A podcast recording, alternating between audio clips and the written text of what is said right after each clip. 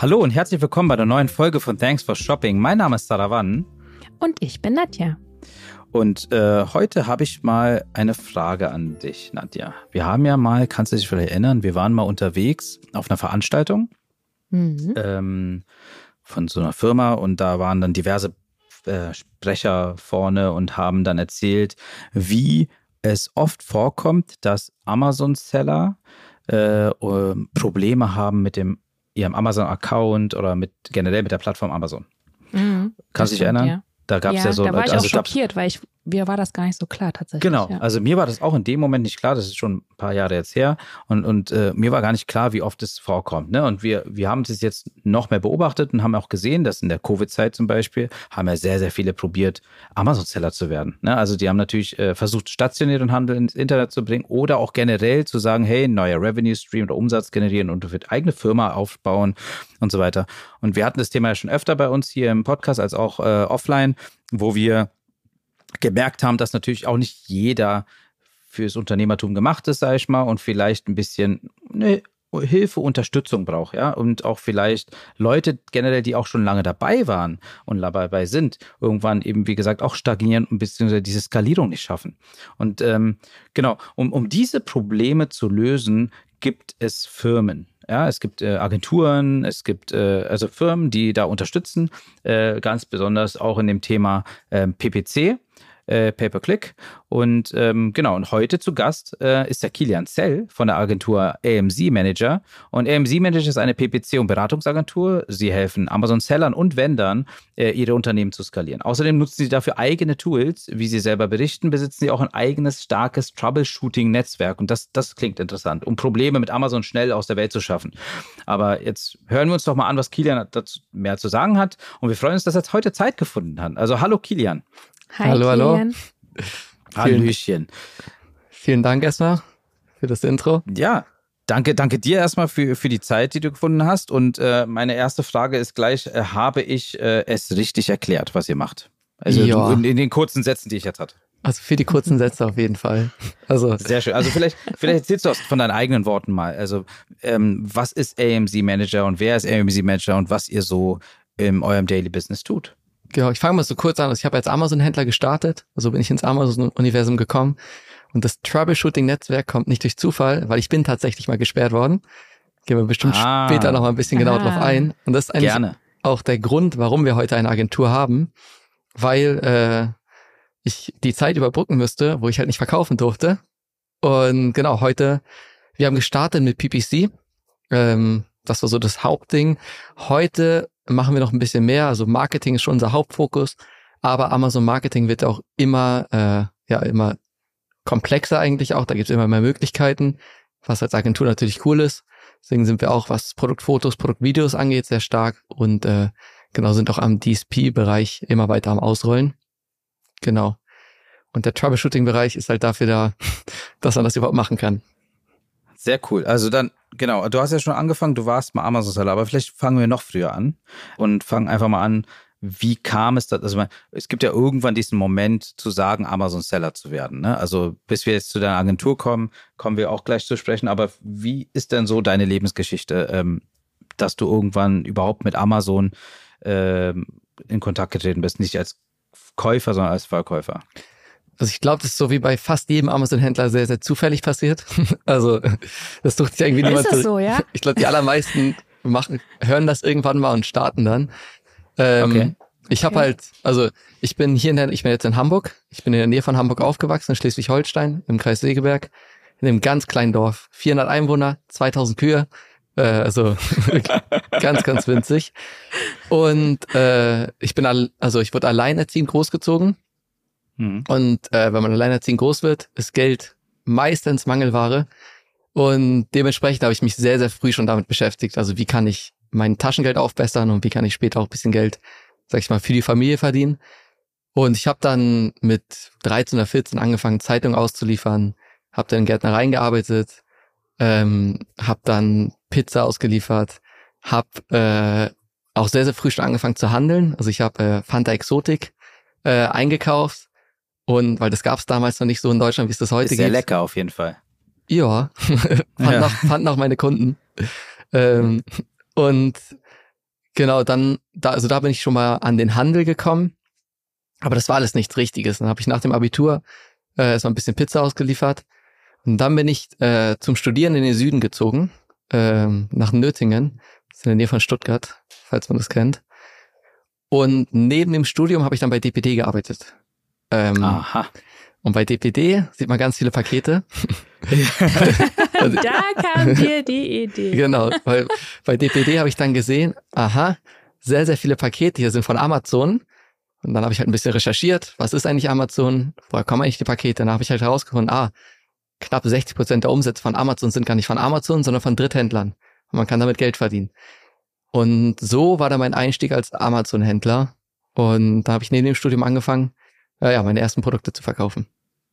Kannst du dich erinnern, was dein erstes Produkt war? Ja, ich glaube, das kann jeder Amazon-Händler. ja, und was war's? Äh, das erste war Schlüsselanhänger. Ähm, also im ersten Design, ich habe damals Hip-Hop gehört, immer noch eigentlich. Mhm. Ähm, von Biggie, ich weiß nicht, ob den jemand kennt. Ja. Yeah, Biggie und Tupac natürlich. kennt man ja. Genau, da haben wir dann so Designs genommen. Kann ich nicht empfehlen. Ich wusste damals noch nicht ganz genau, was ein Copyright ist. oh nein. genau. Mir ist nichts passiert, aber ich habe dann irgendwann aufgehört, die zu verkaufen, habe dann andere Sachen verkauft. Äh, Alkoholmeter, Schweißbänder, äh, diese Handabdrücke für Babys, Katzenstreumatten habe ich auch verkauft. Also querfällt ein alles Mögliche, was Kunden irgendwie brauchen. Und äh, war das denn bei dir dann so, dass du ich ist ja gefragt, war das, war das Amazon FBA? Hast du ein eigenes Lager oder wie hast du das da gestartet? Bist du direkt in Amazon FBA rein oder hast du mit Dropshipping begonnen oder wie war das? Nee, also ich habe direkt mit Amazon FBA angefangen. Äh, also ich hatte mhm. nie ein eigenes Lager tatsächlich. Ähm, okay. Ich bin auch logistisch nicht so begabt wie im Marketing, würde ich sagen. Deswegen ist es auch ganz gut. gut. Jeder hat seine Stärken. Ja. Genau. Äh, ich bin halt schon manchmal zur Post gerannt oder so. Wenn, also ich habe mal kurz einen eigenen Online-Shop versucht, dann habe ich halt mal den eigenen Versand gemacht, aber nicht richtig professionell mit dem Lager. Äh, und Dropshipping ja. habe ich auch nie, sondern ich habe immer direkt die Ware geholt. Mein ganzes Studentenwohnheimzimmer war komplett voller Ware äh, und habe alles von da immer verkauft. Ja, also man kriegt es ja gerade auch mit bei den jungen Leuten zurzeit, die das probieren mit Dropshipping erstmal, ne, und dann im nächsten Schritt dann zu Amazon FBA zu kommen, aber diesen Schritt schaffen viele nicht. Und ich glaube auch, glaube, dass, dass es sinnvoller ist, wenn man natürlich schon weiß, was man verkaufen will, äh, es lieber äh, einzukaufen und über Amazon FBA ohne eigenen Lager das zu machen. Und du hast selber, du hast was Gutes gesagt, also dass du dich mit Logistik nicht so gut auskennst, aber mit Marketing. Also ne, wenn man sich natürlich auf eine bestimmte Sache gut auskennt, sollte man auch darauf fokussiert bleiben, statt äh, sich vielleicht neue äh, Hürden zu bauen, als auch irgendwelche Barrieren. Aber ja, interessant. Und dann wurdest du bei Amazon gesperrt. Genau, also ich habe dann, äh, ich habe dann erstmal mein Studium abgebrochen irgendwann, weil ich, also ah. ich habe sowieso mein Studium mhm. sehr zufällig ausgewählt. Also es war halt so okay. das klassische Ding, du gehst jetzt studieren. Ich hatte eigentlich keine Ahnung, was ich studieren will. Äh, ich war ein guter Student. Ich war dann im zweiten Semester äh, war ich kein Student mehr, weil ich es halt abgebrochen habe, aber ich war noch Tutor mhm. für Mathe, äh, was sehr ah. weird war, weil ich meine Professoren noch gesehen habe, aber nicht in der Vorlesung. Ähm, aber genau, ich habe dann äh, das Ganze weiter skaliert, bin dann ein bisschen um die Welt gereist. Ich habe nie so die riesigen Umsätze gemacht, also ich war so bei 50.000 im Monat, aber neben dem Studium war es top, also ich war sehr, sehr zufrieden. Ähm, und ich habe im Studentenwohnheim meinen jetzigen Geschäftspartner auch kennengelernt. Also waren vier Zimmer auseinander. Und irgendwann haben wir uns entschieden, dass wir eine GmbH gründen zusammen. Und ich wusste damals nicht, dass Amazon das gar nicht so gut findet, wenn man zwei Verkäuferkonten hat. Und dann ah. wurde ich gesperrt.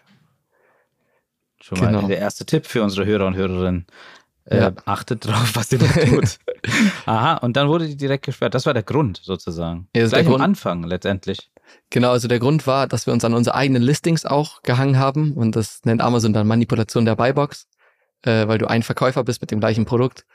Und äh, ja, damals war der Support auch noch nicht so gut wie heute. Äh, also der Amazon Support ist ja sowieso Thema für sich, aber damals war es noch deutlich schlechter. Ähm, und dann, genau, war der Account erstmal gesperrt. Vielleicht noch ein anderer Tipp, wo du jetzt gerade gesagt hast mit dem Dropshipping. Ich denke, was sehr, sehr interessant ist am Anfang zu verstehen, ich dachte, ich muss irgendwas Cooles auf den Markt bringen. Deswegen war mein erstes Produkt halt auch so ein kreativer Schlüsselanhänger. Und dann habe ich verstanden, auf Amazon ist das, und das ist ja eigentlich auch das Simple daran, du bedienst eine Nachfrage. Leute suchen eh schon was und du guckst nur, was die suchen und eh schon kaufen. ich glaube, beim Dropshipping ist das viel anders. Also da gibt's ja viel so ausgefallene Produkte. Und es ist halt viel, viel schwieriger am Anfang zu verkaufen.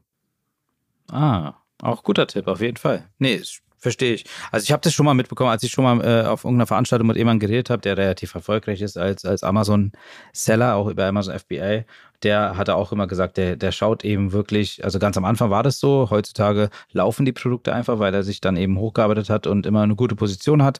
Aber grundsätzlich war das auch für ihn so immer, er hat geschaut, was sich verkauft, was ist gerade im Trend und äh, musste dann dementsprechend schnell zuschnappen und sich schnell in die Lager bekommen. Ja, also und da hatte er zum Beispiel damals nur äh, in der Zwischenphase bei Covid ein Problem, dass die Sachen nicht eben im Lager angekommen sind durch irgendwelche Lieferkettenprobleme. Aber ähm, ja, aber da, wo du es gerade sagst, erinnere ich mich an dieses Gespräch. Also das stimmt, alles klar. Okay, und du hast jetzt dieses Problem gehabt. Oder ihr hattet, ihr zu zweit hattet ja das Problem, dass ihr gesperrt wart. Wurde, wurde ihr beide gesperrt? Also beide Accounts waren dann gesperrt oder wie war das? Genau, also dann äh, war mein eigener Account, also der vom Einzelunternehmen und auch der Account von der GmbH gesperrt. Und das heißt, wir hatten sehr viel Ware, aber keinen Vertriebskanal mehr. Oh, bitter, ne? Das ist der Genickbruch für, für die meisten eigentlich, oder? Ja, also erstmal ja. ähm, auch da, es gab damals dann eine okaye Lösung. Ähm, ich weiß nicht, ob ihr Space Goats kennt. Ja, klar. Ja. Doch, kennen wir. Da haben wir dann erstmal ein bisschen was drüber verkauft. Äh, auch liebe Grüße dann Anton. ähm, aber es war dann, es war trotzdem nicht so ganz das Wahre über so einen gekaperten, also quasi gekaperten Account und über die Entity und die waren ja auch noch relativ in Kinderschuhen damals. Mhm. Ähm, Genau, es war nicht so cool, muss man sagen. Okay, aber wie läuft es ab? Also ihr seid auf Amazon gesperrt mit euren Accounts, aber durftet trotzdem eure Ware weiterhin in deren Lager liegen lassen. Also beziehungsweise die haben es liegen lassen, aber oder musstet ihr auch das räumen? Äh, das wird dann irgendwann automatisch zurückgeschickt, also remissioniert. Ah. Du hast dann so eine Zeitspanne, wo du es halt äh, entweder entsperrt kriegen kannst oder nicht. Und ich habe okay. dann halt was ganz Schlaues gemacht. Ich habe Amazon dann verklagt und Okay. also, weil ich halt dachte, ich wurde komplett zu Unrecht gesperrt. Ähm, ja. Weil ich hatte vorher mit dem Support, aber halt nicht mit der richtigen Stelle geredet. Da hat mir irgendjemand bestätigt, ja, ja wir wissen Bescheid, kannst du machen. Aber es war halt im großen Amazon-System war das gar nicht drin. Ähm, oh. Und dann habe ich mich halt ungerecht behandelt gefühlt, habe gesagt, okay, ich verklag dir jetzt. Das hat halt absolut, absolut nicht funktioniert. Äh, kann ich auch nicht empfehlen. Schade. Schade eigentlich, ja. Wäre runterpunkt durch die Klasse gegangen. Also. Wahrscheinlich ja. Äh, ja. Ja, so ist der Account dann erstmal gesperrt geblieben. Das Ding ist ja auch, man geht ja erstmal davon aus, der ist ein paar Wochen wieder frei. Oder ein paar Tagen hm. hoffentlich. Hm. Äh, hm. Ich war tatsächlich drei Jahre lang gesperrt. Oh. Drei Jahre? Drei Jahre.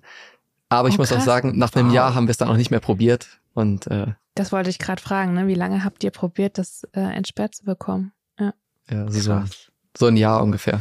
Habe ich es wirklich aktiv probiert. Okay. Aber dann war es letztendlich aber auch der ausschlaggebende Grund bestimmt, sich umzuorientieren und zu gucken, was man machen kann. Genau, weil dann hat man erstmal ganz viel Zeit. Äh, man kann selbst sein Ding nicht mehr so skalieren. Ähm, ja. Und dann hat ein befreundeter Händler äh, uns halt gesagt, ey, ich kenne da jemanden, der braucht gerade Unterstützung der wusste ja, dass wir ganz viel Zeit haben und der wusste auch, dass wir gute Marketing sind, hat gesagt, guck mal, der hat richtig viel Ware, viel mehr als ihr habt, aber der kriegt nicht so richtig seine PS auf die Straße. Und vielleicht könnt ihr da mal so als Freelancer ein bisschen unterstützen. Ah ja. Also genau. hat es was Gutes und was Schlechtes gehabt mit der also, Sperrung. Ja, ja, also jetzt rückblickend, was eines der besten Sachen, was passieren konnte, wie es halt immer rückblickend ist, in dem Moment, war es echt nicht cool. Also. Ja, das ist verständlich. Verständlich. Ähm, also wart ihr letztendlich als, als Freiberufler erstmal unterwegs und habt letztendlich eure ersten Kunden so bekommen, ne? Äh, und okay, und dann kam die Gründung 2019. Genau, also nee, die GmbH gab es ja schon, das war 2019. Die war halt eigentlich für Handel Aha. gedacht. Wir haben dann halt das dazugepackt. Das Ding mhm. ist, vielleicht eine wichtige Sache dazu erwähnen, ich habe mein Studium abgebrochen und ja. vielleicht habe ich das meiner Mutter nicht direkt erzählt, weil ja. die halt sehr, sehr stark davon überzeugt war, dass das Studium das Richtige für mich ist. Und in dem Moment, wo dann der Amazon-Account gesperrt war, war ich finanziell auch nicht mehr so stark aufgestellt, dass das halt eine gute Nachricht gewesen wäre, dass ich übrigens auch mein Studium abgebrochen habe. Und äh, deswegen war das dann eine sehr, sehr, sehr harte Zeit, weil ich halt kein funktionierendes Business hatte, irgendwie mit der Nachricht auch nicht so nach Hause gehen konnte ähm, und ich auch nicht genau wusste, wie es weitergeht. Und da habe ich so eine Zeit lang mal im Büro geschlafen, weil äh, wir halt echt aufs Geld gucken mussten. Und das Büro hatten wir schon. Und ich bin dann halt irgendwann aus dem Studentenwohnheim geflogen, weil du darfst da halt nicht so lange leben, wenn du nicht mehr studierst. Äh, genau, das war nicht so cool, aber genau, dann konnten wir, indem wir halt anderen Händlern geholfen haben, konnten wir ja uns damit halt dann wieder ein bisschen auf die Beine holen. Und also wirklich, also spannend. Also es sind immer diese Momente, glaube ich, die jeder Unternehmer oder so hat. Jeder, also nicht jeder, aber viele strugglen und durch die Strugglings und durch das, den Pain, den man hat letztendlich, ähm, wird man kreativ und, äh, und, und findet Lösungen. Ne? Also lösungsorientiertes Denken ist, glaube ich, auch super wichtig, ähm, grundsätzlich im, im Leben. Aber ähm, ja, wir haben ja schon andere Stories hier von unseren Gästen und Gästinnen gehabt, wo auch äh, stimmt, es ja. immer irgendwie Schicksalsschläge, Schicksalsmomente gab, die dazu geführt haben, dass man am Ende dann dieses erfolgreiche Business aufgebaut hat und äh, auch, wie gesagt, heute ähm, glaube ich, auch gut zurückblicken kann und äh, es wertschätzt. Äh, und das ist äh, spannend auf jeden Fall. Also ja, also sehr, sehr spannend. Also 2019 hattet ihr die GmbH gegründet wegen dem Selling sozusagen, aber dann habt ihr letztendlich dann nach einem Jahr, also 2020, sage ich mal, ähm, da war ja auch Covid.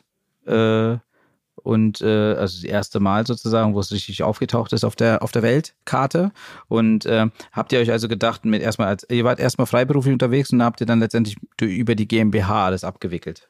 Genau, also äh, ich war, das war halt so ein fließender Übergang. Ich kann gar nicht genau sagen, jetzt haben wir die Agentur gegründet, oh, ja. sondern ja. das ist halt irgendwie so passiert. Irgendwann haben wir gesagt, okay, das, was wir machen, funktioniert, das hilft Leuten, wir verdienen Geld, wir sind sowieso gesperrt bei Amazon, dann skalieren wir es jetzt. Und äh, genau, dann haben wir angefangen, das Ganze bisschen professioneller und ernster zu nehmen, weil es vorher eigentlich nur so ein Übergang sein sollte. Genau. Und ähm, dann, da waren wir erstmal noch im Süden, also in Pforzheim. Also mein Geschäftspartner Chris kommt auch aus Pforzheim. Wir sind halt erstmal äh, von Nötingen dann in seine Stadt gegangen, hatten da ein Büro und haben dann auch irgendwann die ersten Mitarbeiter eingestellt. Ähm, genau. Und dann ging das Ganze in eine bisschen bessere Richtung. Und eigentlich war es da dann auch wieder cool, dass wir halt Seller waren, weil wir halt gemerkt haben, viele Händler hatten schon Kontakt zu Agenturen, äh, zu Agenturen, die eigentlich noch nie selber Händler waren. Und da hat man einen ganz, ganz anderen Blick, weil man halt eigentlich nur die eine Hälfte kennt. Und die ist halt, ja. Ja, stimmt, der hat einfach Erfahrung, ne? Und dann also spricht man auf einer Ebene miteinander, das glaube ich, ja. Ja. Genau. Weil der Kunde auch mehr an, wenn man, wenn der weiß, dass ihr das schon mal selbst erlebt habt oder so, ne? Kann ich mir vorstellen, ja. Ich weiß, habt ihr beide mal auf Amazon selber verkauft? Nee. nee, also ich, wenn, dann habe ich super lange her, äh, habe ich auf äh, Ebay verkauft. Es ist schon sehr, sehr lange her. Da habe ich, äh, habe ich immer Produkte verkauft, die relativ gerade den Hype hatten. Da war aber noch, keine Ahnung, ich weiß nicht, ob ihr es kennt, das erste Mal als Fun Dutch Cappies existiert haben. Ne? Äh, nee, gar nicht. War, war in, es war in den 90ern. okay. und dann, und dann, dann habe ich äh, Van Dutch Cappies von irgendeinem Onkel aus Amerika einliefern lassen und habe die dann auf Ebay verkauft, damit die ganzen hippen Leute ihre Van Dutch Cappies hatten. Ah, Solche cool. Sachen habe ich mal gemacht. Aber Amazon selber äh, noch nicht. Aber ich sag mal noch nicht. Man weiß ja nicht, was doch kommt. Steht ja, ja alles offen. Äh, genau. Kann ja jeder starten. Hat's gut funktioniert? ja, ich habe mir auch mein Taschengeld aufgebessert damit sozusagen. Ne? Also es passt schon. Also es war, hat gut funktioniert. eBay war äh, für die Zielgruppe auf jeden Fall gut. Ähm, aber ich glaube, Amazon hat natürlich den Rang abgelaufen. eBay hätte sich wahrscheinlich besser noch äh, stabil aufstellen können, aber heutzutage würde ich es sehr wahrscheinlich über Amazon FBA machen. Aber ja, mein Lebenslauf lief dann anders äh, und jetzt arbeite ich in einer Steuerberatungsfirma und, und mache gerne Podcasts. Ähm, nee, genau. Also, also, aber interessant, äh, wie gesagt, der Lebensweg war und äh, ihr sagt ja selber, dass ihr, dass ihr, wie gesagt, ähm, mit Skalieren hilft, ne? Und ihr äh, durch PPC-Kampagnen und auch berät, äh, wenn es zum Beispiel auch zu Problemen kommt. Wie gesagt, ein Problem hast du ja schon genannt. Ähm, aber, ähm, und wie gesagt, ich, ich bin immer noch gespannt, weil wir am Anfang dazu gekommen sind, Troubleshooter-Netzwerk. Ja, also da, da bin ich mal gespannt, was du zu erzählen. Ja, klingt super. Also klingt super. Und daher, ähm, da, wie, wie hat sich das aufgebaut? Was ist dieses Troubleshooter-Netzwerk und wie könnt ihr bei aktiven Problemen von Amazon-Sellern helfen? Beziehungsweise wie findet man euch oder seid ihr ähm, einfach zu finden? Äh, nach diesem Podcast sind wir bestimmt einfach zu finden. Sehr schön. Ähm, also, äh, genau, wie ist das mit dem Troubleshooting gekommen? Also, dadurch, dass man halt dann selber auch Probleme mit Amazon hatte, hat man halt gemerkt, also Marketing funktioniert halt, wenn der Account live ist, wenn die Produkte live sind. Deswegen ist es immer so das Fundament, dass wir halt echt versuchen, das sehr ganzheitlich anzugehen, weil wie gesagt, also wir haben äh, ganz am Anfang haben wir ein bisschen PPC angeboten, weil das halt die ersten Jobs waren, sage ich mal, die wir gekriegt haben. Werbung auf Amazon war da relativ neu. Leute hatten keine Ahnung. Wir haben sehr viel an unseren eigenen Produkten getestet, konnten das dann auf große Portfolios anwenden, weil die Hebelwirkung viel größer ist. Und dann kommt halt immer eins zum anderen. Dann merkt man halt, okay, eigentlich ist nicht nur Werbung wichtig, also rein Pay-per-Click-Kampagnen, sondern Produktfotos sind auch wichtig. Dann, okay, Produktvideos sind auch nicht schlecht, weil Amazon jetzt ja auch Videos in den, also schon sehr, sehr lange jetzt, äh, Videos auch in den Werbekampagnen erlaubt. Und dann kommt halt mal der erste Kunde, der sagt, hey, das läuft super mit der Werbung, aber mein Produkt ist gesperrt. Ähm, und das ist eigentlich zu Unrecht. Und dann fängt es halt an, dass man lernt, auch damit umzugehen und mit Amazon besser zu kommunizieren und auch bessere Kontakte zu Amazon zu haben. Weil, also wir haben jetzt dieses Jahr so sechs, sieben Millionen in Werbung bisher investiert. Ähm, und dann hat man halt eine größere Relevanz auch für Amazon als jetzt ein einzelner Seller, der ja für sich wahrscheinlich ein bisschen weniger investiert. Und dementsprechend haben wir dann auch ganz gute Ansprechpartner, die natürlich auch nicht die Welt retten können, weil Amazon halt ein riesiges Unternehmen ist, aber die uns da halt auch mal unterstützen können, wenn es da dann Probleme gibt. Also ihr habt Connections, wie man so schön sagt. Connections, genau. Sehr gut. Ähm, gilt es denn, äh, gilt es jetzt nur für äh, deutsche Amazon-Seller oder seid ihr auch so ein bisschen europäisch unterwegs oder international unterwegs? Also wir haben äh, Kunden in Amerika, Pan-EU nennt man das ja, also Europa, äh, so die wichtigsten Länder. Und Deutschland, aber unser Hauptmarkt ist schon Deutschland. Und auch eigentlich fast alle Kunden sind eigentlich in Deutschland ansässig, äh, außer halt ein paar. Und auch unsere Connection, wie du sie gerade genannt hast, sind auf jeden Fall in Deutschland auch am stärksten, weil wir da einfach die meisten Kontaktpunkte haben. Sehr gut. Seid genau. ihr denn über äh, parallel trotzdem noch, also ihr seid jetzt zu 100 Prozent auf, auf Beratung und PPC sozusagen fokussiert und macht selber kein Amazon Selling mehr, ne? Also ihr seid da, habt mhm. euch gesagt, machen wir erstmal nicht.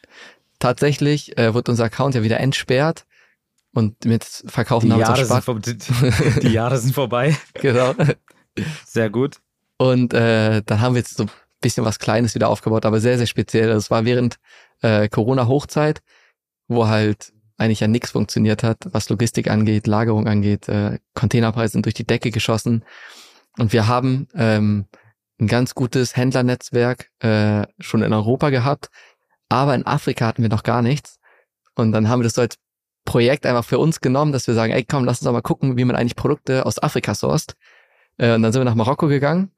Und ich weiß nicht, ob ihr es wisst, aber Marokko hat eine extrem traditionelle äh, oder eine extrem große Tradition in der Lederproduktion. Ja, das weiß ich. Ich war, hab mal Urlaub gemacht in Marokko, da wurde mir das erzählt. Also ah, cool. Wo warst du da? Ich war auch in Essaouira und in ah, Marrakesch. Cool. Casablanca ja. habe ich noch nicht geschafft, aber wird noch. Ich glaube, Essaouira soll sehr gut zum Surfen sein. Essaouira ist wunderschön, ja. Ja, cool. Genau, und in Fez, ich weiß nicht, ob du das kennst, ähm, da ist so das Herz der Lederproduktion. Und äh, eine Mitarbeiterin von uns ist Marokkanerin, hat sich dann ergeben. Äh, dass wir dann halt hingeflogen sind. Und dann hat sie da sehr viele Termine mit Herstellern ausgemacht. Äh, dann haben wir da den ersten Hersteller gefunden und haben dann mal ein paar Lederprodukte äh, importiert. Aber weil sich halt über die Zwischenzeit, wo wir gesperrt waren, halt unsere Prozesse und Mitarbeiterstrukturen alles sehr, sehr stark halt für die Agentur ausgelegt haben, ist das eher so ein kleines Side-Business aus Spaß, an dem man ein paar Sachen testet. Aber wir haben jetzt nicht schön. vor, das riesig zu machen. Aber grundsätzlich doch auch ganz gut, weil wenn ihr sozusagen, das hatten wir ja vorhin schon, als, als trotzdem weiterhin irgendwie merkt von der Verkäuferseite, was da so los ist, dann seid ihr immer noch sehr gut aufgestellt und besser aufgestellt äh, von der Agenturseite, um mit denen zu kommunizieren, wenn eure Kunden auf euch zukommen. Also ja. finde ich, finde ich trotzdem ja, trotzdem gut, dass man letztendlich beim am Ball bleibt, ja, in dem Moment. Doch, doch, auf jeden Fall. Also wir haben auch Beteiligung. Ja, so in der Praxis bleibt, ne? Genau, in der Praxis in der bleibt. Verkäuferpraxis, ja. Stimmt, ist ja. gut. Das ist auch einer Grund, warum wir teilweise auch Beteiligung machen. Also erstmal, weil es halt profitabel ist, aber auch, weil wir sehr eng dranbleiben wollen. Und ja, ich glaube, das ist auch irgendwo der Schlüssel zum Erfolg. Also es, am Ende liegt der Teufel halt sehr oft im Detail. Und die Details kriegst du es mit, wenn du es selber machst. Und genau, deswegen versuchen wir halt immer nah dran zu bleiben dann ja, das, das ist gut. Und ansonsten habe ich noch gelesen, ihr habt ja auch eigene Tools die letztendlich unterstützend wirken können für die Amazon-Seller und Vendor. Erzähl doch mal, was sind das für Tools? Genau, auch eigentlich sehr interessante Geschichte. Mein Zimmernachbar im Studentenwohnheim heißt Ramon und ist heute einer unserer ITler. Studentenwohnheim, das ist Dieses Studentenwohnheim, ey. ist eine Goldgrube. Die studieren alle nicht, die, die, die bauen eine Firmen auf. Keine Also in, in meinem Semester war es echt krass. Also ich habe zusammen mit vier anderen abgebrochen und alle sind sehr, sehr happy mit dem, was wir heute machen, auch sehr erfolgreich mit dem, was sie machen. Ähm, und ja, also einer, wie gesagt, ist äh, der, unser Programmierer Ramon. Äh, also wir haben zwei Programmierer insgesamt, also jetzt kein riesiges IT-Team, aber wir haben halt gemerkt, also Werbung äh, ist halt etwas, wo teilweise, ja, du hast sehr viel Daten, du hast teilweise wiederholende Aufgaben. Wir haben uns gesagt, okay, da muss man irgendwas bauen können, das das unterstützt. Wir haben auch ganz am Anfang äh, unserer Agenturlaufzeit sehr, sehr viele Tools getestet, waren aber mit keinem so ganz happy. Also jetzt ohne irgendjemand schlecht zu reden, das hat einfach nicht auf unsere Bedürfnisse gepasst. Ich habe übrigens sehr, sehr großen Respekt vor jedem Toolanbieter, weil da steckt ein Haufen Arbeit drin. Also äh, das ist schon sehr, sehr komplex. Und genau, dann haben wir gesagt, programmieren wir selber. Und genau, wir haben halt sehr, sehr viel eigentlich schon, was, sage ich mal, einfach viel Zeit nimmt, konnten wir halt ja systematisieren, automatisieren und können uns halt deswegen dann auch immer auf die Sachen fokussieren, die halt gerade die höchste Prio haben. Und zum Beispiel das Jahr 2023 ist für Amazon-Händler, glaube ich, das, wo so richtig Marketing eigentlich ankommt, weil, äh, ja, also Krisenjahr schlechthin, ich glaube, das kriegen wir alle mit. Und Amazon handelt es an sich, finde ich auch sehr gut. Also es ist immer noch sehr viel Traffic da, ähm, aber natürlich wird es umkämpfter. Und auf einmal ist die Kundenreise viel, viel wichtiger. Es geht viel mehr darum, wie du dein Produkt äh, platzierst. Äh, Produktvideos äh, haben eine extrem hohe Priorität auf einmal. Und Amazon rollt auch jetzt gerade erst das Marketingfeld so richtig aus.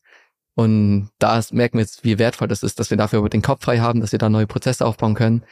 Weil wären wir den ganzen Tag jetzt beschäftigt mit, sag ich mal, eher eintönigen Aufgaben, dann wird uns halt dafür die Zeit fehlen. Spannend auf jeden Fall. Und äh, diese Tools sind letztendlich aber am Ende für die Kunden und Kundinnen erst erreichbar, wenn sie natürlich mit euch erstmal zusammenarbeiten. Oder sind die frei genau. verfügbar? äh, nee, Markt? Bei mir nicht. Also ich bin ja, also wir sind ja auch mitbeteiligt bei dem Amazon Seller System, äh, was du mhm. vielleicht auch kennst. Und ja. genau, da gibt es ein Tool, was jeder eigentlich nutzen kann für Produktrecherche, für äh, Keyword-Recherche, also alle möglichen äh, Händlertools eigentlich, die man da braucht. Mhm. Ähm, aber das, was wir jetzt in der Agentur gebaut haben, das ist nur für Kunden überhaupt gedacht und auch verfügbar. Okay.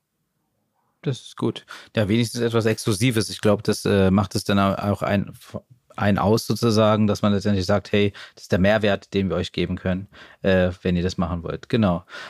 Wow, auf jeden Fall sehr gut. Ich habe, äh, ihr seid wie viele Leute jetzt insgesamt im Team? Wir sind äh, bisschen über 15, also 17 Leute sind wir jetzt gerade. Mhm. Äh, mhm. Wir sind relativ weit verstreut, auch durch den Umzug von Pforzheim äh, nach ja, Hamburg. Nach Hamburg, grade. ja. Es ist auf jeden Fall ein Umzug, ja. ja, aber quer durch Deutschland. Äh, ähm, und dann, wir haben zum Beispiel ein relativ kleines Team in Sri Lanka, wo wir sehr viel Design hin äh, mhm. outsourcen. Die würde ich jetzt nicht zu den 17 hinzufügen, weil die halt nicht hier in Deutschland sind. Aber genau, insgesamt sind wir 17 jetzt. Und äh, ihr plant weiter zu wachsen oder habt ihr irgendwelche, was sind eure Pläne in der nächsten Zukunft? Also habt ihr oder wollt ihr neue Verticals, neue Beratungsthemen äh, mit aufnehmen oder was, wie seht ihr den Markt? Du hattest ja selber schon erwähnt, der ganze Marketinganteil auf Amazon ändert sich ständig. Ne? Also generell ändert sich Amazon ständig. Und ich kann mich noch erinnern, wo es die Amazon Ads noch gar nicht gab. Und dann gab es aber immer diese gesponserten Ads und dann wurden es immer mehr. Da gab's, dann gibt es jetzt irgendwie verschiedene Platzierungen. Also am Anfang war es ja nur eine Platzierung und es ändert sich ja ständig. Ich habe irgendwie das Gefühl, dass irgendwann die erste Seite nur noch geadzt sind und, und du das äh, Organische gar nicht mehr siehst. Ihr kriegt es ja mit letztendlich von, von erster Hand, was da so passiert. Aber gibt es da irgendwie von eurer Seite Themen, die ihr jetzt aufgreifen möchtet, die jetzt vielleicht neu sein werden bei euch in der Agentur oder generell auch neu in der Amazon-Welt für Seller und Vendor? Ja, auf jeden Fall. Und zu deinem Punkt, dass die erste Seite komplett gesponsert ist, von den ersten 19 Ergebnissen sind meistens, weil jede Seite ist ein bisschen anders aufgebaut, sind meistens nur noch fünf Stück organisch. Das heißt, das, das verrückt, oder? Ja, ja, das, das ist krass, oder? Also, das ist mir ja. aber auch schon aufgefallen, wenn du was suchst und dann siehst du nur gesponsert, gesponsert. Das ist doch das, ne? Mit ja, genau. Gesponsert. Also ich, ich komme ja. ja. auch aus dem Marketing. Es ist genau das gleiche wie auf Google. Ich, ich suche immer erst das Organische, bevor ich irgendwie mir die Ärzte angucke. Das, das mache ich jetzt auch schon auf Amazon. Ne? Also es, das wird normal, dass ich erstmal scrolle. Es ist einfach viel einfacher eigentlich natürlich, dass ich den ersten Link klicke, aber ich scroll, scrollen, das tue ich jetzt auf Amazon immer. Äh, ganz im Gegensatz zu meinen Eltern, die, wenn die auf Amazon sind, dann drücken sie auf den ersten Link, weil dann ist ja oben, hat auch gute Bewertung, Klick. Ja, so, aber ähm, ja, aber das haben die jetzt auch verstanden, äh, dass das äh, nicht immer so einfach ist, äh, die Produkte so auszuwählen. Aber okay, ja, interessant. Von 19 sind nur noch fünf organisch. Dann warten wir mal ab, bis die 19 nicht mehr organisch sind. So, ich, ich denke, so wird es jetzt auch bleiben. Ich, viel mehr geht, viel mehr Platz ist da nicht mehr. Aber genau, du hast einen mhm. guten Punkt gesagt. Das ist ja so eine Marketingkrankheit, dass man sich denkt, nee, nee, das ist Werbung. Und ich weiß das, deswegen klickt man nicht drauf. Ähm, also ich denke, also der Verkauf auf Amazon und allgemein auch Amazon Werbung wird jetzt erst so richtig interessant, weil ähm, was wir im E-Commerce schon lange sehen, also dass man halt eine viel komplexere Kundenreise hat, dass es nicht nur ist, hey, Suchbegriff und das ist mein Produkt und das muss passen, sondern dass man tatsächlich viel mehr auf die einzelnen USPs der Produkte eingeht, viel mehr seinen Kundenavatar und auch seinen Anbieteravatar in seinen Produktseiten, aber auch in den Produktvideos und in den Werbeanzeigen mehr hervorhebt. Das fängt halt jetzt so richtig an. Äh, Retargeting, all sowas ist jetzt schon ein bisschen länger dabei, aber es wird halt immer, immer besser. Und Amazon hat halt da einen extrem starken Vorteil, weil sie ja die kompletten Daten haben. Während Facebook, YouTube, Google, alle möglichen eigentlich die Käuferdaten ja nicht haben, äh, hat Amazon halt First-Party-Data. Und das macht halt sehr, sehr, sehr interessant, ähm, wie das auch verfügbar gemacht wird, Step by Step für die Händler. Und deshalb glaube ich, dass Marketing auf Amazon sowohl für Leute, die neu einsteigen, aber auch für Händler, die schon länger dabei sind, eine riesige Chance ist, weil es ja immer so, wenn sich was extrem schnell verändert, dann gibt es immer ein paar, die auf der Strecke bleiben. Und viele haben halt, viele haben halt keinen Bock drauf und also da gibt es auch viele Amazon-Händler, die sagen, ah, jetzt muss ich schon wieder was ändern. Äh, aber ja, wir sind halt Unternehmer. Ich glaube, äh, Survivor of the Fittest ist halt ein Ding. Der, der sich am besten anpasst, der bleibt dabei. Und du schaffst es halt mit exzellentem Marketing, dich wirklich gut abzuheben vom Markt. Und ich denke, dass Videomarketing da eine ganz, ganz große Rolle spielt. Äh, eigentlich ist Amazon jetzt die einzige große Plattform, die Hochkantformate noch nicht wirklich für sich genutzt hat. Äh, ja. Da gibt's ja Amazon. Wird bestimmt noch kommen. Also bei der App müssen sie es einfach mit reinnehmen. Ich meine, wir sehen ja Social Selling jetzt ganz extrem über Instagram und TikTok. Ja. Aber ähm, das, das, also wenn die da einmal starten, boah, dann wird auf jeden Fall nochmal äh, was los sein, auf jeden Fall. Das denke ich auch. Ähm, und ich denke auch, das wird sehr, sehr interessant. Deswegen investieren wir auch gerade sehr stark in Videoproduktion, weil wir denken, das wird einer der wichtigsten Punkte. Ähm, dann, also der ganze Bereich DSP, ähm, was ein bisschen fortgeschrittenes Amazon-Marketing ist, sag ich mal. Äh, das wird auch sehr interessant, wo man halt viel mehr wie äh, auch schon bei YouTube und Facebook ja äh, audience-basiertes Targeting macht, ähm, wo es halt viel mehr um auch potenzielle Kunden geht, die noch gar nicht wissen, dass sie dein Produkt eigentlich wollen, also die nicht schon aktiv danach suchen, sondern Genau. Vom Profil muss der da gute, reinpassen. Der beste Verkäufer ist der, der eben etwas verkauft, demjenigen, der eigentlich nicht danach gesucht hat. Da gab's, das war schon immer so. Geiler Auch im stationären Handel ist es so, ne? Also wenn du im stationären Handel unterwegs bist, sagt dir der Chef, hey, der kommt rein und guckt nur rum, aber dem musst du was verkaufen, dann bist du ein guter Seller. Ja, da gehst du Das wird jetzt digital. Ja, da gehst du einen witzigen Spruch. Irgendwie da ist ein Typ als Verkäufer neu eingestellt worden und dann fragt der Chef am Ende des Tages, und wie viele Kunden hast du heute? Sagt er ein. Einen nur. Sagt er, ja, ich hatte nur einen. Sagt er, ja, wieso hast du nur einen Kunden? Und wie viel Umsatz hattest du? Sagt er, ja, 30.000. Sagt er, 30.000 Euro Umsatz mit einem Kunden. Wie hast du das denn geschafft? Ja, also, ich habe den Typen halt ein Auto verkauft. Wie, du hast dem Auto verkauft? Und dann erzählt er halt, nee, also, der wollte kein Auto, der wollte eigentlich ein Zelt. Äh, und dann habe ich gesagt, ey, wenn du ein Zelt brauchst, musst du auch irgendwo hinfahren. Also brauchst du ein Auto. So, okay, und dann bricht das immer weiter runter, ich krieg's halt nicht mehr ganz zusammen, aber es hat angefangen mit, ja, seine Frau macht einen Mädelsabend und dann habe ich ihm gesagt, oh, dein Wochenende ist im Arsch, du brauchst ein Zelt. und äh, das wird, glaube ich, jetzt auch auf Amazon immer relevanter, das so zu antizipieren und zu gucken, wo es hingeht. äh, Super. obwohl der Kunde es noch nicht weiß. Ja, das wird spannend auf jeden Fall. Also ich, ich kenne jetzt schon aus meinem Bekannten- und Freundes- und Familienkreis, wer auf jeden Fall darauf reinfallen wird, sag ich mal, beziehungsweise genau die richtigen ersten Zielgruppe sein wird, die das dann nutzen werden, so. Aber ja, wird, super spannend auf jeden Fall. Ähm, um zu sehen, wo das hingeht. Also ganze Marketing-Thema, Amazon Ads, sag ich mal. Ihr seid ja auch Very Fat Partner, ne? Also äh, ja, genau. Da da, daher habt ihr wahrscheinlich, seid ihr eben gleich am Anfang dabei, wenn ihr es mitbekommt, wenn sich was verändert. Ne? Und äh, das ist eben auch gut ein Vorteil. Du hast auch immer wieder erwähnt mit den Fotos und Videos. Also ihr unterstützt auch die Seller bei der Foto- und Videoproduktion derer Produkte. Genau, also es ist eigentlich ein ganz logischer Schritt, dass wenn du Werbung für jemanden schaltest, wo du ja Geld investierst, um Leute auf deine Seite zu locken, dass du halt guckst, wie gut konvertiert die Produktseite eigentlich. Und da sind halt Fotos und Videos immer ein Ding. Aber wir machen das sogar noch weiter. Also wir analysieren wirklich alles Mögliche mit den Händlern. Teilweise am Händler zu schlechte Lieferzeiten, äh, Verkaufstexte, äh, nicht SEO optimiert. Äh, teilweise sind auch Bewertungen, wo halt man dann am Produkt was verbessern kann. Aber auch, also wir gehen auch mit unseren Kunden durch, okay, das ist das Produkt. Das zum Beispiel hat der Bestseller. Vielleicht brauchen wir eine neue Variante. Ähm, genau, also es geht sehr, sehr ganzheitlich äh, mittlerweile, weil sich das halt auch einfach aus den Gesprächen ergibt. Also du versuchst ja immer den Fehler zu finden und dann gehst halt immer tiefer rein. Interessant. Und äh, mal so als letzte Frage und interessante Frage, weil es äh, mich persönlich auch beschäftigt. Wie siehst du das Thema KI in der Zukunft bei dem ganzen Thema Amazon Ads, PPC etc.? Oh, sehr, sehr cool auch.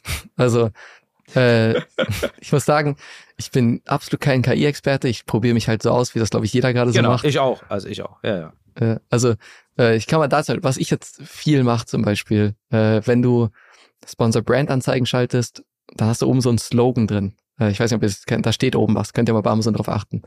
Was wir halt viel machen, ist, dass wir die Produkte bei ChatGPT in die Premium-Version einscannen, also die Verkaufstext reinmachen, sagen, schreib mir ein paar Slogan. Das sind so Kleinigkeiten, wo du halt ja, sage ich mal, seine kreative Arbeit bisschen outsourced. Äh, dann Fotoerstellung, sehr, sehr, sehr interessant. Also ich hätte niemals gedacht, dass Foto oder allgemein auch Videos ja eins der ersten Sachen sein werden, die wir durch KI ersetzen können. Hätte ich niemals gedacht. Äh, aber es funktioniert extrem gut. Ähm, das heißt, auch da sind wir ganz gut mit dabei. Und sonst, also dieses ganze, die Predictions zu machen, das sind ja alles eigentlich, also KI sind ja sehr viel einfach nur mathematische Modelle. Und da muss ich sagen, müsste ich jetzt einen unserer ITler einladen, um zu sagen, was wir da genau machen. Weil ich muss sagen, wenn die reden, verstehe ich nicht immer alles, aber äh, die sind das musst da. du auch nicht, Hauptsache die verstehen ähm, aber da, also die achten schon sehr viel darauf, was wir nutzen können. Ähm, zum Beispiel auch durchschnittliche Warenkorbwerte und so mit äh, einfließen zu lassen. Also es geht halt irgendwie darum zu gucken, wie ist die Kundenreise wirklich und wie viel darf ich dann wirklich für den Kunden ausgeben zum Beispiel. Ähm, genau. Und viel mehr machen wir da eigentlich, glaube ich, noch nicht mit KI, außer halt intern bei uns, dass wir paar Sachen äh, eingebaut haben. Ja, genau. Wird spannend auf jeden Fall. Ich hatte irgendwann mal einen Artikel gelesen, dass natürlich sich auch bei Amazon die Leute sich damit beschäftigen, ne? Also damit die Tools den Sellern und Vendern in die Hand drücken. Und da bin ich auch gespannt, was in den nächsten Jahren noch passiert. Aber ansonsten, Kilian, danke für deine Insights auf jeden Fall. Das war ähm, spannend. Also deine Lebensgeschichte ist auch auf jeden Fall spannend gewesen. Also das war äh, war äh, interessant und lustig und ich weiß auf jeden Fall jetzt, wenn mir irgendjemand mal wieder sagt, dass er in Studentenwohnheim wohnt, äh, aufpassen, wo die Reise hingeht. Und auch ja? Studium abgebrochen. Es gibt, äh, wir haben schon einige ja, Gäste, einige, Gästinnen einige. gehabt, die gesagt einige. haben, sie haben ihr Studium abgebrochen und sind Unternehmer, Unternehmerin geworden. Habt ihr da paar, die ich mir mal angucken kann? Würde mich sehr interessieren. Erfol erfolgreich auf jeden Fall. Ja, das können wir gerne mhm. mal austauschen, gerne. Also wie, wie gesagt, das ist, das kriegt man ja immer mehr mit. Also äh, es war in den 90ern anders, aber in dieser ganzen digitalen Welt ist, äh, sind die Türen geöffnet auf jeden Fall den Leuten, die Lust haben, irgendwie was zu verändern, so nenne ich es mal. Ähm, und sei es jetzt Seller oder auch generell irgendwas im IT- oder im Tech-Bereich. Und äh, daher super spannend. Also wie gesagt, Kilian, erstmal danke für deine Zeit. Danke für das, was du uns erzählt hast. Und liebe Hörerinnen und Hörer, ich hoffe, ihr habt auch einige Tipps mitnehmen können. Und äh, jetzt gerne auch nochmal zurück zu Kilian. Vielleicht hast du noch mal einen letzten Tipp oder irgendwas, eine Message, die du unseren Hörern und Hörerinnen gerne mal mitgeben wollen würdest, ähm, die dir vielleicht im Herzen liegt, damit sie auch weiterhin erfolgreich sind. Also erstmal vielen, vielen Dank für eure Zeit, auch vielen Dank für die Einladung. Ähm, Bitte. wenn ich eine Sache mitgeben darf, also ich habe für mich gelernt in den letzten Jahren, dass also Durchhaltevermögen, äh, so eiserner Wille und vielleicht auch ein bisschen nicht das machen, was einem unbedingt vorgegeben wird, sondern vielleicht erstmal machen und danach mal gucken, wie es läuft. Äh, eigentlich immer gar nicht so schlecht laufen. Ähm, also ich denke, was wichtig ist, am Ende guckt ja jeder auf sein eigenes Leben zurück. Und zum Beispiel, ich bin der Erste aus meiner Familie, der sich selbstständig gemacht hat. Ähm, Im E-Commerce, was damals kein Mensch interessiert hat, wo jeder gesagt hat, mach doch erstmal was Vernünftiges. Äh, meistens, gerade wenn jetzt auch Jüngere sind, meistens weiß man ziemlich genau, was, äh, was man eigentlich macht, auch wenn es für viele Leute außen verrückt wirkt. Ähm, ich denke, E-Commerce ist eine extrem geile Branche, um da einzusteigen. Es hat deutlich geringere Einstiegshürden als ein Restaurant oder sonst was. Ähm, es ist sehr skalierbar. Du hast mit sehr vielen coolen Menschen zu tun, wie man hier gerade sieht. ähm, genau. Und ja, ich denke, also falls jemand denkt, ich hätte Bock in E-Commerce einzusteigen, ich kann es auf jeden Fall empfehlen. Und auch da, also wir, ich unterstütze ja auch im Amazon Seller System, wo wir halt auch viele Erfahrungen teilen, Leuten helfen dabei, auf Amazon einzusteigen ich mache das offensichtlich, weil ich sehr viel Bullshit gemacht habe, so was sich andere Leute sparen können. Sehr das gut. klingt gut. Schöne letzte Worte auf jeden Fall und Schlusswort. Also wie gesagt, liebe Hörer und Hörerinnen, wenn ihr irgendwie Infos haben wollt, geht gerne auf amzmanager.de, also amzmanager.de und googelt gern auch mal das Amazon Seller System und wenn ihr irgendwie Fragen haben solltet, meldet euch direkt bei Kilian. Die Kontaktdaten findet ihr auf der Website oder bei uns. Und ansonsten hören wir uns wieder in zwei Wochen, wenn es wieder heißt Thanks for Shopping. Schön, dass ihr heute wieder dabei wart. Ansonsten weiterhin viel Erfolg und bleibt gesund. Ne? Bis bald. Tschüss. Ciao, ciao.